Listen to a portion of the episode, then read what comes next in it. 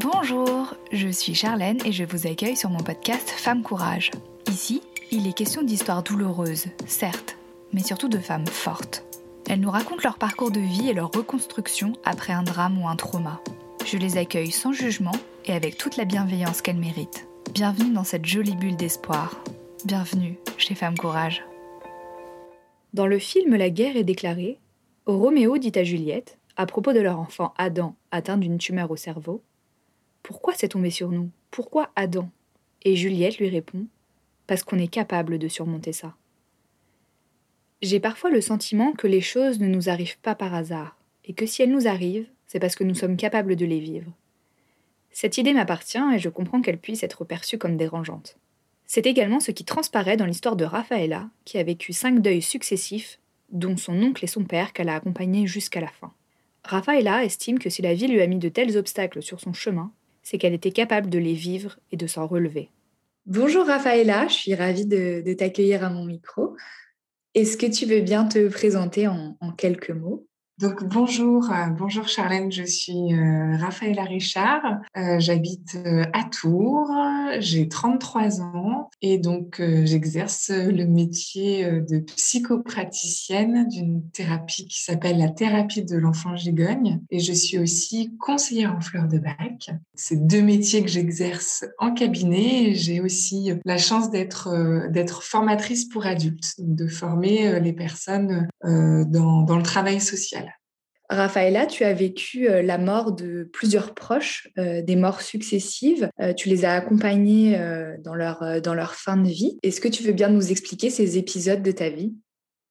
Bon, comme, comme beaucoup de personnes, hein, bah, il y a la, il y a la perte des grands-parents hein, qui, se, produit à un moment donné de notre vie. Enfin, c'est le cours, on va dire, euh, bah, de, la vie, hein, de, perdre ses grands-parents. Donc moi, j'ai perdu ma grand-mère euh, euh d'un cancer, cancer de sang généralisé en 2000, 2012. Euh, j'ai accompagné euh, ma grand-mère bah, voilà, jusqu'à... Enfin, j'ai été présente pour elle euh, et puis aussi pour, pour ma famille.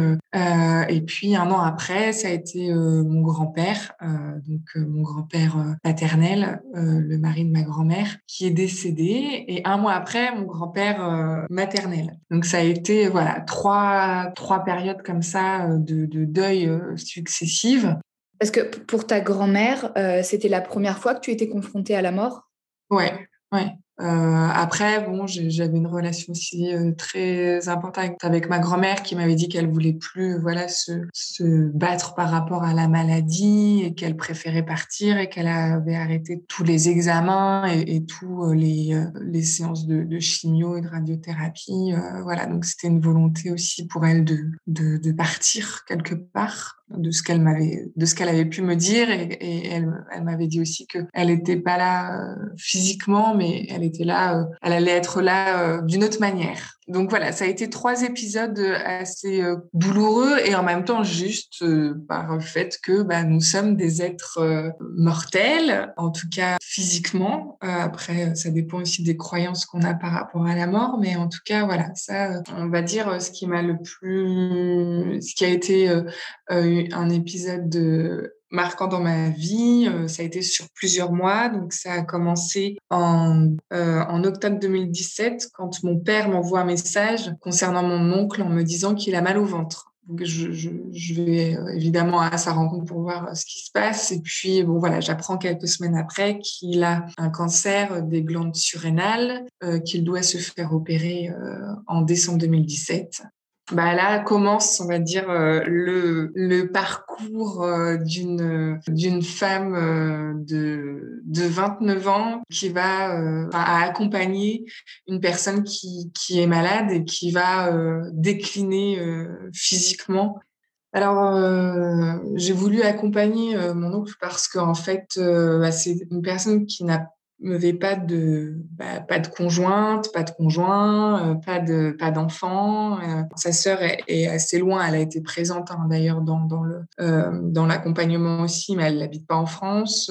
J'ai aussi un frère, mais qui, n'est pas dans la région. Donc en fait, avec mon père, on était les deux seuls à pouvoir s'occuper de mon oncle. Et puis en fait, ça s'est fait naturellement dans le sens où pour moi, je pouvais pas le laisser tout seul. Et quand je voyais son état se dégrader, je l'ai vraiment accompagné du, du début à la fin de sa maladie. Euh, alors au début de sa maladie, euh, je ne pensais pas en fait, euh, enfin que ça allait être aussi rapide. En décembre, il a été opéré. Il a donc il a commencé sa chimiothérapie. entre temps, voilà, il y a eu des épisodes assez compliqués où la fois où je l'ai appelé, je lui, demandant comment il allait, il a pu me dire qu'en fait, il avait pris un surdosage de médicaments, de morphine, et que voilà, du coup, euh, ça l'inquiétait. Et donc de là, euh, je me souviens de cette journée euh, assez particulière où j'ai dû me rendre sur place, bien évidemment, et puis on, a appelé. On a appelé le SAMU, le SAMU n'avait pas pu se déplacer, les pompiers non plus, me disant que comme j'avais une relation de confiance avec mon oncle, il était préférable que ça soit moi qui l'emmène à l'hôpital aux urgences. Et arrivé aux urgences, voilà, en fait, il était complètement, mon oncle était complètement déconnecté. Je le revois dans la salle d'attente en train de me dire, je vais demander à la secrétaire euh, quand, euh, bah, quand ils nous prennent euh, pour la consultation, il revient, mais il me dit, voilà, c'est bon, j'ai pris le ticket. Enfin, comme si on était à la poste. Et puis, à un moment donné, je, le vois aller aux toilettes et puis, en fait, il ne sait plus comment on ferme la, à clé, en fait, la porte. Enfin, des épisodes bien particuliers où je vois que il, enfin, il a des comportements qui sont pas, qui sont un peu étranges en fait. Et donc, du coup, il reste effectivement, enfin, il est admis aux urgences et euh, dans un box. Euh, et euh, c'est pas un surdosage de morphine qu'il a fait, c'est qu'en fait, il a des, des métastases au niveau du cerveau qui, sont en train d'attaquer son cerveau, d'où cette inhibition et puis cette, bah, ces difficultés aussi avec, avec la réalité, où, où, il, par exemple, il demande à mon père dans la salle à manger qui il est. Il le reconnaît plus. Donc ça, c'est vrai que ça a été des euh, alors en soi assez marrant, hein, parce que j'en rigolais aussi, mais aussi assez, euh, assez difficile. Et donc, du coup, euh, bah voilà, je, je, je, l'ai accompagné après euh, dans, les, dans les différents euh, moments, en fait, euh, quand il a eu sa, sa chimio. Enfin, j'allais le voir à l'hôpital quand il était parfois, et il, a dû être hospitalisé à, à, de nombreuses reprises parce que chez lui, c'était, c'était trop compliqué. Et puis, à ce moment-là aussi, mon père a été hospitalisé puisque lui, il avait eu en 2016 un cancer des, de l'osophage. Et là, euh, donc on lui avait enlevé une partie de l'estomac et de l'œsophage. Il y a des hum, au niveau euh, des organes, bah, ça a commencé aussi à dysfonctionner. Donc, il, a eu, il a fait du diabète, euh, du coup, des fois, il m'arrivait euh, d'aller dans une célèbre, un célèbre hôpital tourangeau et d'aller euh, euh, visiter mon oncle et à la fois mon oncle et mon, mon, père.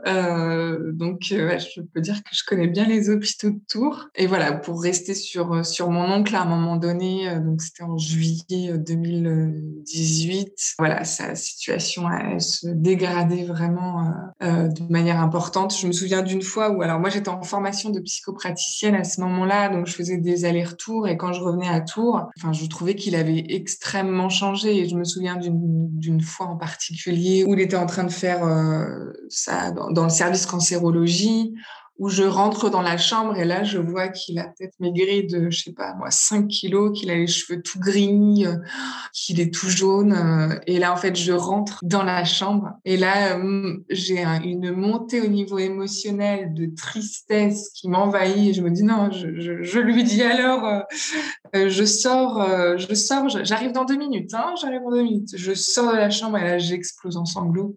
Et je me dis, oh là là, mais c'est incroyable cette métamorphose physique, la peau sur les os. Enfin, c'était assez impressionnant euh, à voir. Et je, je, pleure, je pleure sur, je pleure sur, euh, sur cette chaise là euh, qu'à l'extérieur. Je, je, me dis, oh là là, comment c'est possible? Enfin voilà, j'ai beaucoup de peine pour lui. Et là, je le vois qui sort de sa chambre avec la perf sa perfusion voilà à la main et puis à, marcher un peu comme un vieillard alors qu'il avait il allait avoir 50 ans. Et là je me dis mais ah là là et là il me regarde il me dit mais qu'est-ce que tu fais Raphaëla? Oh, ça c'était c'est des épisodes voilà qui, qui sont qui sont qui ont été vraiment sur le coup assez euh, assez douloureux.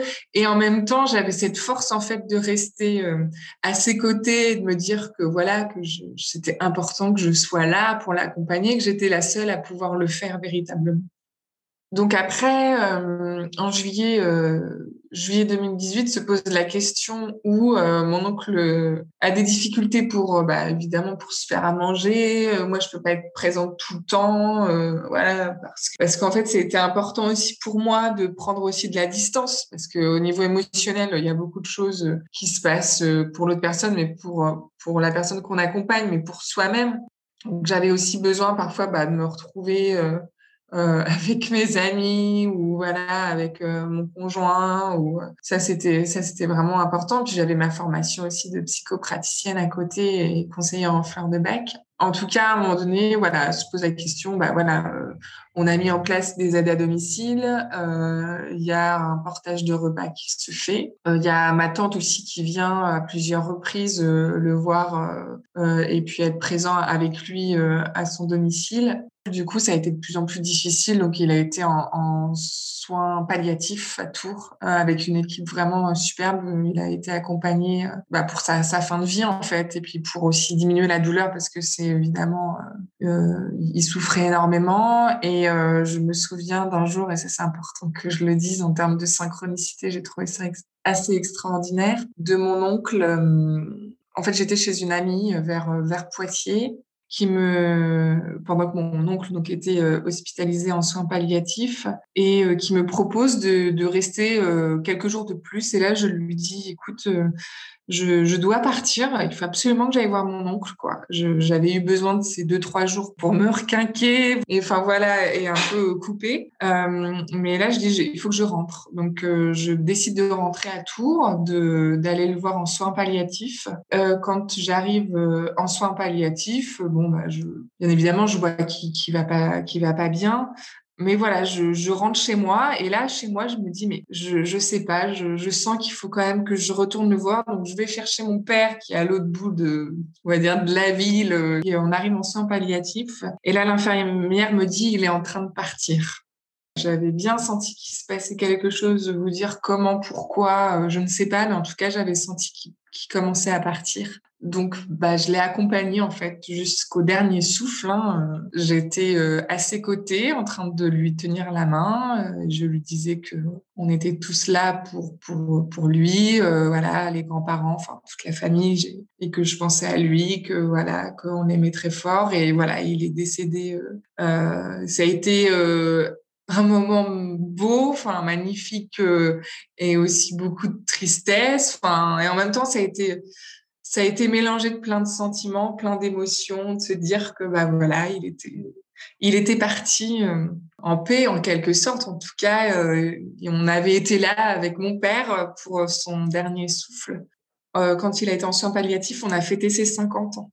Euh, et mon oncle, c'était une personne qui était, euh, qui était collectionneur euh, de Tintin. Il était tintinophile. Et je me souviens euh, qu'il m'avait demandé d'acheter en fait l'agenda 2019-2020 de Tintin. Et ça, ça m'avait, enfin, je m'étais dit, mais c'est incroyable qui, qui voilà, qui me demande ce, ce cadeau. C'était assez incroyable pour moi. Bon, évidemment, au niveau émotionnel, ça m'avait oh, un peu coupé la voix sur le moment.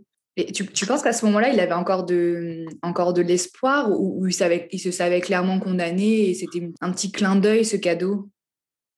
Je pense qu'il s'en doutait, oui, qu'il allait partir qu'il le sentait. Euh, après, pourquoi je ne peux pas le dire. Je sais pas pourquoi il a voulu cet agenda. Euh, parce qu'après, quand je lui ai donné l'agenda, il m'a dit ah, j'aimerais bien l'agenda mural. Je me suis dit bah c'est bon, oui. euh, ça va aller. c'était c'était son sa passion jusqu'au bout, quoi.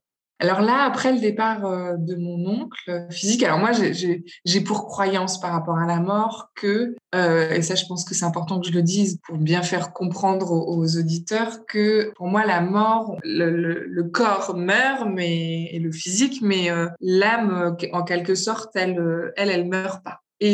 J'ai eu beaucoup, beaucoup de synchronicité avec mon, mon oncle, alors qu'on y croit ou pas. C'était, assez troublant, hein, mais euh, par exemple, euh, voilà, je, je vois l'enseigne de son portage de, de, de repas euh, sur, une, sur une voiture, alors que je l'avais jamais vu auparavant.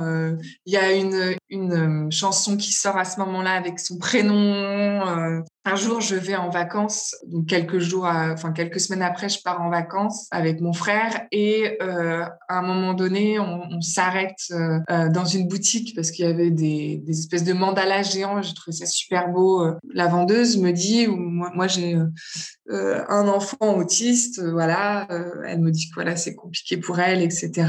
Et là, elle me parle de la mort spontanément, sans rien que je lui demande, en disant qu'il y a des personnes de 50 ans qui meurent, qui sont le fait de mourir d'une maladie, ça permet de les délivrer. Je me dis, mais c'est quand même assez incroyable, tous ces, toutes ces synchronicités. Je me disais, voilà, ça m'a, fait chaud au cœur, en tout cas, de, de les voir de les, de les, d'être à l'écoute de ces synchronicités.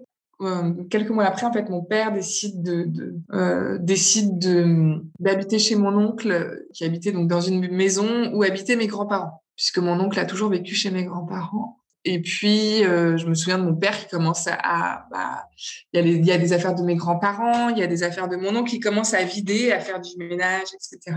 Et puis, en février 2019, je suis en vacances euh, chez une amie à Lyon et j'apprends par ma tante que mon père euh, est euh, à l'hôpital. Pourquoi je sais plus, mais il y a un dysfonctionnement qui se fait. Il avait fait déjà une, une occlusion intestinale quelques mois avant. Enfin, au niveau du corps, il y a des dérèglements qui se font. Et là, je me dis, bah, c'est fini.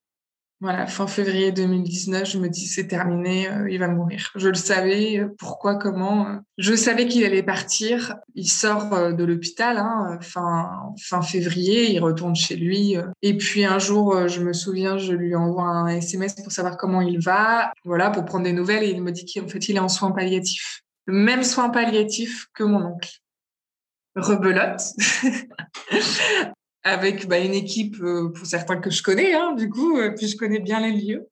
Donc là, ils me disent que c'est pour euh, les soins palliatifs, c'est pour la fin de vie, mais c'est aussi un centre antidouleur. Donc c'est pour traiter la douleur. Mais bon, moi, je sais très bien que, au vu de son état, que bon, il y a de ça effectivement, mais je pense qu'il va partir en fait aussi. Donc début mai 2019, il euh, va en, soins palliatifs à Tours. Mon frère euh, essaie de venir euh, plus souvent voir mon père. ma tante aussi vient avec ma cousine. Enfin voilà. Et il décide tout simplement d'arrêter toute radiothérapie, chimiothérapie parce que parce que ça le stresse, parce qu'il est pas bien, parce que c'est hyper hyper compliqué. Et puis à un moment donné, enfin il demande à ce que alors euh, lui qui est pas forcément croyant, qui est un prêtre qui vienne. Il demande aussi à ce que ma tante et ma cousine viennent, donc euh, qui n'habitent pas en France. Et donc on fait une cérémonie avec euh, avec cette en soins palliatifs hein, dans la chambre. Le lendemain, dans la nuit, enfin à 3 heures du matin, il y a le service de soins palliatifs qui m'appelle pour me dire qu'il est décédé. Donc voilà, le fait euh, aussi, moi, ce que j'ai pu remarquer, c'est, euh, il y a beaucoup de personnes qui le disent, hein, le fait de voir euh, toute la famille, en quelque sorte, de dire au revoir, et, et bah, ça permet aussi à la personne de partir, de voilà, de, de partir. C'est ce qui s'était passé aussi avec ma, ma grand-mère, hein, qui, qui, qui, avait vu, qui avait vu ma tante quelques jours après, elle est partie. donc suite à l'annonce du décès, donc c'était en plus il est décédé le jour de la fête des mères. Je trouvais ça pas mal. Euh, quelques jours après, bah, il y a tout, il y a tout à mettre en œuvre, quoi. À 31 ans, me voilà partie aux pompes funèbres et compagnie. Et là, c'est un, là, c'est bizarre parce qu'on n'a pas l'impression. je l'avais connu l'année d'avant avec mon oncle, mais là, on n'a pas l'impression, en fait, euh, que ça soit réel. On est dans un autre temps, on est dans un, c'est très bizarre. On se dit, il est mort, il est pas mort, mais non, il est pas mort, c'est pas possible. Des fois, euh, enfin, pendant des mois, euh, ça m'est arrivé de me dire, bon, tiens, je vais appeler papa, mais en fait, non, je peux pas l'appeler, de, de rêver de lui c'est très particulier. Donc, on fait, euh, euh, voilà, on fait tout ce qui est cérémonie, euh, on s'occupe de tout ça. et puis après, bah, il y a le. Enfin, voilà, c'est important d'en parler aussi. Il y a tout ce qui est en lien avec les comptes, tout ce qui est en lien avec, voilà, les différents comptes qu'il faut, qu'il faut, entre guillemets, pas suspendre, mais voilà, il faut, faut invertir, en fait, tous les organismes. Voilà, ça, c'est la notaire, tout ça. Et puis, bon, moi, j'ai un lien particulier avec la, ma notaire qui a vu ma grand-mère, puis mon grand-père, puis mon oncle, puis mon père partir. On leur a confié avec ma tante et mon frère la vente de notre maison. Donc j'ai fait vider la maison, j'ai fait du tri. Voilà, j'ai pris, pris le temps de faire ce tri au niveau familial. Donc ça, ça a été aussi un tri, euh, euh, enfin remettre en fait du, de l'ordre dans, dans, tout ce qui est famille, euh, donner, jeter, faire des brocantes. voilà, ça, ça a été aussi une période où ça m'a permis de faire mon deuil en fait entre guillemets. Et puis il y a eu des moments difficiles. Hein, où je me disais, mais comment c'est possible? Et puis moi, j'ai souvent été assez seule dans, dans, cette euh, dans ce parcours, dans ce chemin, ça a été compliqué d'être seule et en même temps, ça a été d'une grande force incroyable parce que on soupçonne pas les ressources qu'on a en nous en fait. Et ça a été incroyable. Alors j'ai été accompagnée aussi hein, euh, par une personne qui me faisait des massages, euh, par une personne avec qui j'ai pu aussi discuter, parler, verbaliser aussi ce qui, ce qui est arrivé parce que c'était quand même assez lourd à porter. Hein. Mais voilà, moi, enfin dans mon témoignage dans ce que je veux dire, c'est que pour moi, rien n'arrive par hasard.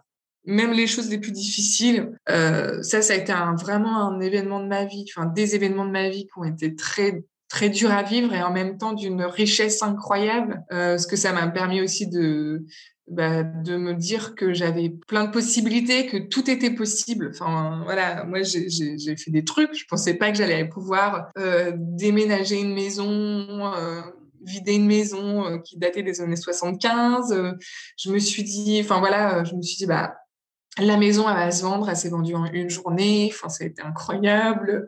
J'ai eu beaucoup d'aide. Enfin, voilà. Et c'est vraiment un, message. oui, les personnes qui, partent physiquement, elles partent, ça c'est sûr. Et en même temps, on peut se dire qu'elles sont là aussi d'une autre manière, qu'elles nous accompagnent aussi. C'est ça qui t'aide à tenir aussi, de te dire qu'ils sont encore là près de toi? Ouais, ouais, je pense, ouais. Je pense que, ouais, puis avec mon père aussi, j'ai eu beaucoup de synchronicité, de choses qui se sont passées. Euh, et voilà, où je, voilà, je, me disais, voilà, son prénom, c'était là, papa, euh, fait en sorte de je fais en sorte de, de, m'envoyer un petit message. Et puis je sais pas moi une heure après je mets son prénom euh, sur euh, je sais pas sur un site internet ou sur enfin voilà. Bon j'essaie pas de faire ça tous les quatre matins mais ouais je sentais en fait que que bah je suis accompagnée aussi d'une certaine manière par eux ça c'est clair. Et que et que moi ce sont mes croyances et ma vision euh, en, fait de la vie. Et je me dis bah c'est pas par hasard que je les ai accompagnés. Et puis je suis aussi thérapeute. Donc je j'accompagne aussi des personnes. Donc, je, comprends en fait. Et à cette époque-là, j'ai eu beaucoup de personnes qui étaient endeuillées. Pour moi, c'était hyper juste. Et, euh, et c'est vrai que c'est assez, c'est assez fou, quoi, de, de, de, se dire que, en fait, ces, ces personnes-là, m'ont aussi euh, transformée, quoi. Euh, j'aurais pas pu, euh, si j'avais pas vécu ça, deux ans dans les hôpitaux, à changer, à, avoir, à, à être parfois sans savoir ce qui allait se passer et de se dire. pour moi, c'est un peu comme un parcours de résilience où on a vécu des chocs émotionnels très forts.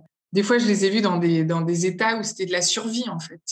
Donc, quelque part, je me disais qu'ils ont, ça, ça me regarde, mais je le pense, qu'ils ont choisi aussi leur mort.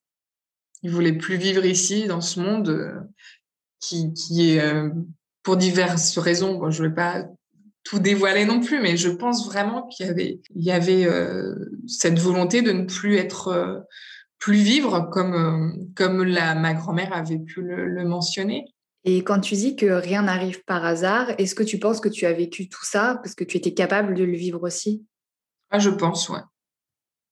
Je pense parce que euh, je pense que ce qui nous arrive et ce qui là je je je je, vais pas dire que je, je on a toujours enfin on a le choix mais là je, je me disais je peux pas laisser je peux pas les laisser euh, euh, comme ça euh, seuls face à eux-mêmes et puis voilà parce que je suis je suis aussi sa nièce sa fille enfin je me disais, pour moi, c'était euh, ouais presque une mission, comme tu le disais tout à l'heure. C'était une mission de les aider et de. Euh, et pour moi, bah, c'était évident. C'était comme ça. C'était une évidence ce qui, est important de se dire, c'est qu'il y a des hauts et des bas. Il y a des moments, ça va, on va bien. Et puis, il y a des moments, il y a des rechutes qui sont assez brutales, avec des pleurs, euh, des fois des colères. Enfin, on passe vraiment par plusieurs états en même temps. Euh, et moi, ce qui a pu m'aider euh, à ces moments-là, bah, c'est me promener voilà dans la nature c'était de voir aussi euh, mes amis et de penser à autre chose enfin voilà de,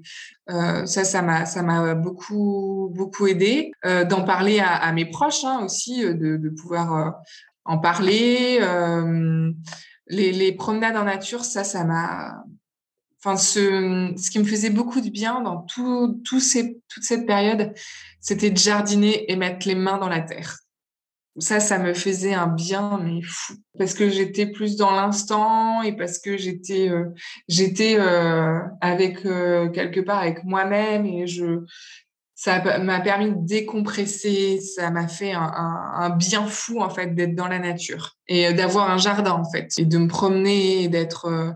ça, ça, ça, ça a été vraiment euh, une thérapie quoi à, à, elle seule. Après, j'ai été aussi accompagnée par une collègue euh, euh, psychopraticienne de la thérapie enfant gigonne parce que je voyais qu'au niveau émotionnel, il y avait j'avais besoin à ce moment-là euh, d'être accompagnée. Au niveau corporel aussi, j'ai fait des soins au niveau du corps. Euh, ça, ça m'a beaucoup aidé aussi. Et puis, euh, j'ai eu une période qui a été très, très intense avec pour vider la maison, etc. Et ce qui m'a aidé, bah, c'est le premier confinement. Le retour à soi et être chez soi, de prendre un, pour moi de, de, de, me, de me ressourcer avec moi-même. Parce que bien sûr les autres enfin comment dire la famille elle, elle, est, elle est là alors mais ce que vous vivez c'est intérieur. Enfin en tout cas pour moi euh, ça a été intérieur et ça a été des émotions. Euh, ça a été important pour moi de me poser euh, voilà de, de prendre le temps d'être au calme. Ça ça a été hyper important pour moi. Et puis voilà je dirais que c'est ça qui m'a permis c'est intéressant ce que tu dis par rapport, sans vouloir faire de la psychologie de comptoir, mais par rapport au, jardinage, le fait de faire pousser des choses, c'est un peu la vie en fait.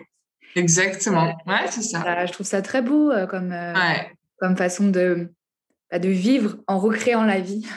Exactement. Pour moi, c'était important de, de, faire revivre, comme tu dis exactement, de faire vivre euh, bah, d'autres êtres, euh, des êtres vivants que, sont voilà les êtres de la nature. Mon jardin m'a énormément aidé. le cadre que j'ai, euh, j'ai la chance d'habiter à la campagne, ça m'a beaucoup beaucoup aidé. Après, euh, après la question du, ce qui m'a aidé, c'est le temps. Ces, ces expériences, en fait, elles m'ont permis de me rendre compte que la que j'avais une force intérieure importante, en fait. Et que des fois, quand j'y repense, je me dis, mais ouais, mais comment j'ai fait? Et je me dis, bah, bah, je l'ai fait, en fait.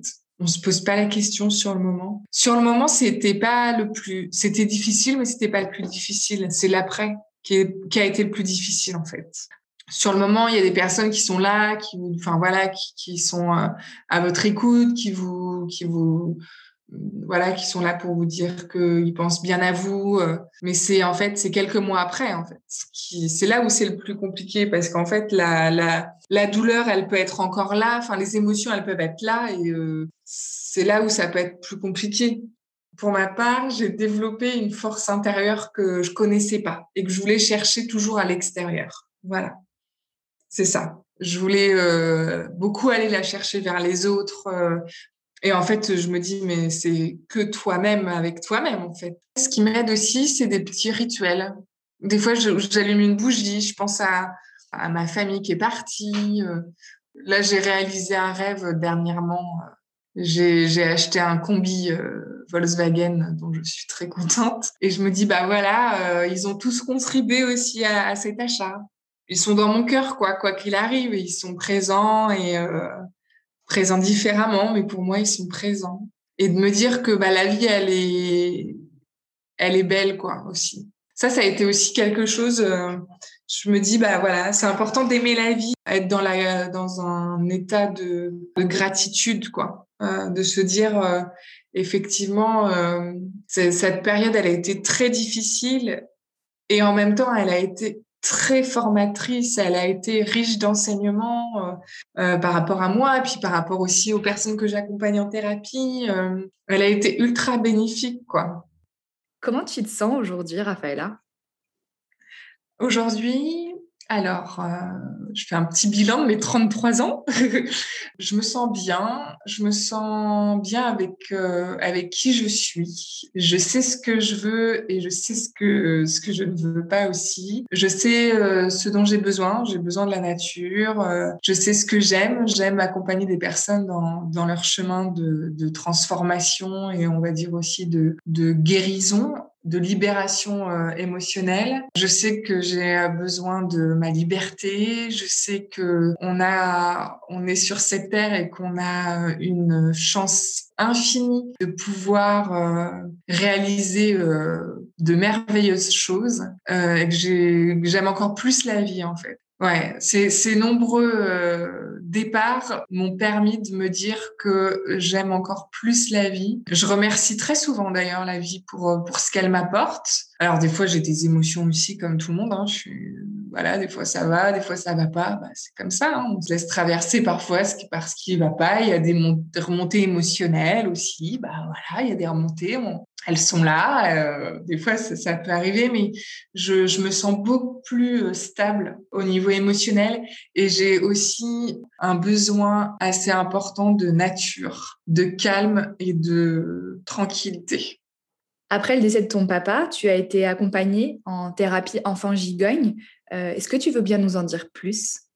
Bien sûr. Alors, bah, déjà, je, pour vous dire un petit peu ce qu'est la thérapie de l'enfant gigogne en quelques mots, hein, euh, vous retrouverez ces informations sur, sur mon site internet, raphaëlarichard.fr.